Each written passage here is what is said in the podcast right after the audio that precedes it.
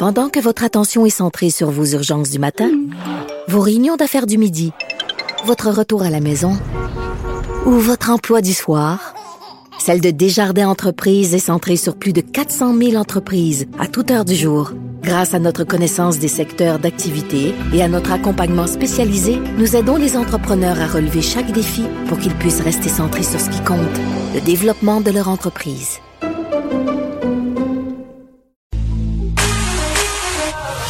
Pour elle, une question sans réponse n'est pas une réponse. Geneviève Peterson. Cube Radio. Lundi, on retrouve notre collaboratrice Maude Goyer, qui est journaliste et blogueuse chez Maman 24-7. Salut Maude. Salut Geneviève. Écoute, j'ai envie de te taquiner un peu, OK?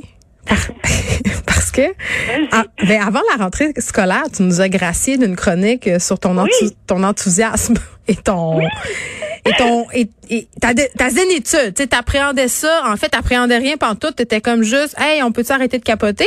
Là, j'ai envie de te demander euh, comment ça se passe ta rentrée, ma belle mode.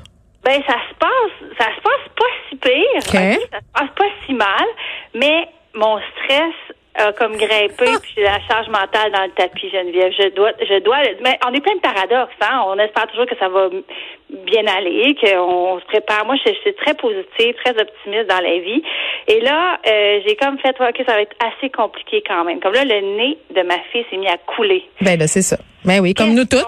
Comme nous toutes. Alors, oui, c'est ça. Là, elle a 11 ans. Ça va avoir 11 ans. Fait que là, je me dis, on fait quoi? Puis là, je suis allée voir l'outil d'auto-évaluation, l'espèce de petit formulaire en ligne qu'on peut remplir. Et euh, c'était sur surveillance 24 heures, donc ça tombait la fin de semaine. S'il n'y avait pas de fièvre, si ça se réglait, s'il n'y avait pas d'autres symptômes, je pouvais l'envoyer. Je discute avec une maman, elle me dit l'inverse.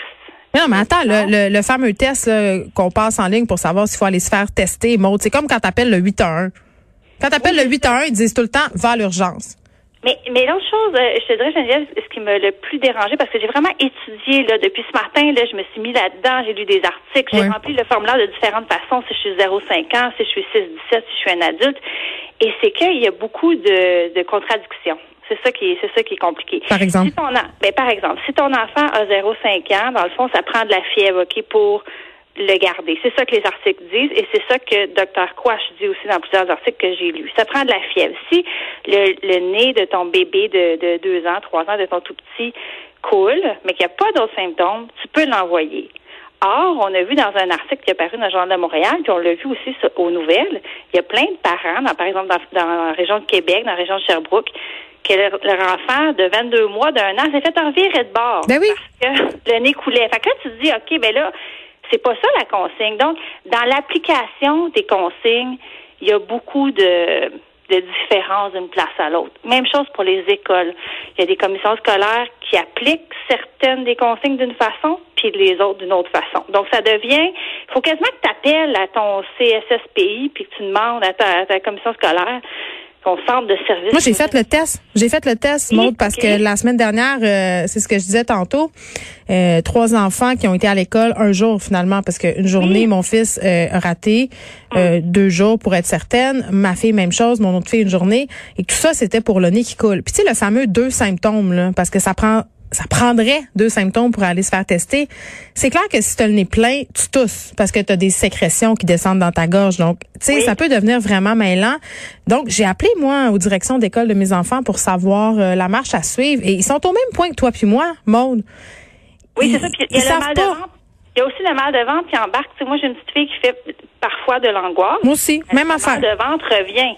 Donc là, si elle a le nez qui coule puis elle a mal de ventre, mais moi, je sais que son mal de ventre, ça n'a pas rapport avec la COVID. Là, le nez qui coule, elle a peur d'avoir de la COVID, fait qu'elle a mal au ventre. passe. Exactement. Puis là, moi, j'essaie de la rassurer, mais je suis moi-même plus ou moins rassurée. Et ça use. Hein? Je voulais parler de ça aussi parce que je trouve que la charge mentale de tout, tu sais que c'est un de mes sujets de prédilection, la charge mentale des parents, particulièrement des mères, des femmes. Et je trouve que là, il me semble que je me sens, je me sens comme en, en hyper vigilance en tout temps. Tu sais, je me sens comme sur, le gun, comme on dit. Puis je, pense qu'il y a comme une usure déjà. on est fin septembre, je suis déjà comme comment on va faire se rendre à Noël?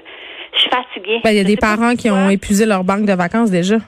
C'est ça. Puis je sais pas si toi, dans ta journée, tu y penses. Tu penses-tu à dans la journée, là, combien de temps ou combien de fois tu penses que tu que tu consacres ton énergie, tes pensées, ta réflexion à comment ça va?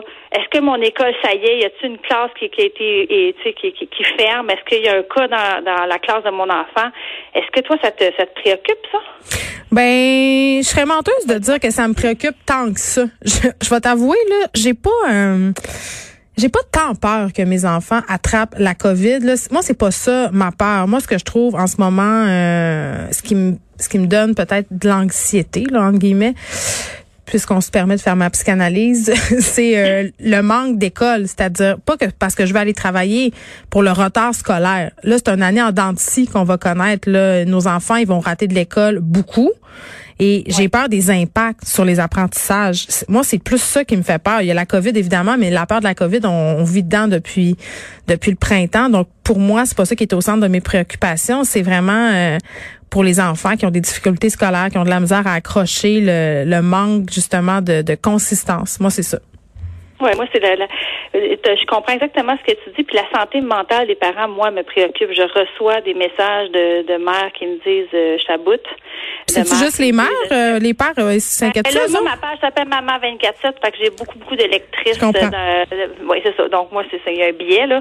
Et, et, beaucoup de femmes qui me disent aussi, moi, je suis de la génération sandwich. Donc j'ai des, des mères de 35, 40, 45 ans qui disent, ben, je m'occupe de mes enfants, mais je m'occupe aussi de mes parents. Et là, je me sens comme un maillon de la chaîne. Je me sens mhm. comme un, une pièce pivot dans un jeu qui peut mal virer, puis que je pourrais mettre en danger la, la, la, santé, la sécurité de mes parents que je veux continuer à voir, que j'aimerais que je suis là en support émotif pour eux aussi, parce que ça reste difficile, cette situation-là, pour les, les grands-parents qui peuvent pas serrer dans leurs bras. Leur, en tout cas, moi, on a, on a appliqué pas mal les consignes, puis il n'y a pas eu de serrage de bras. C'est mes parents, ils en peuvent plus. C'est difficile. C'est long.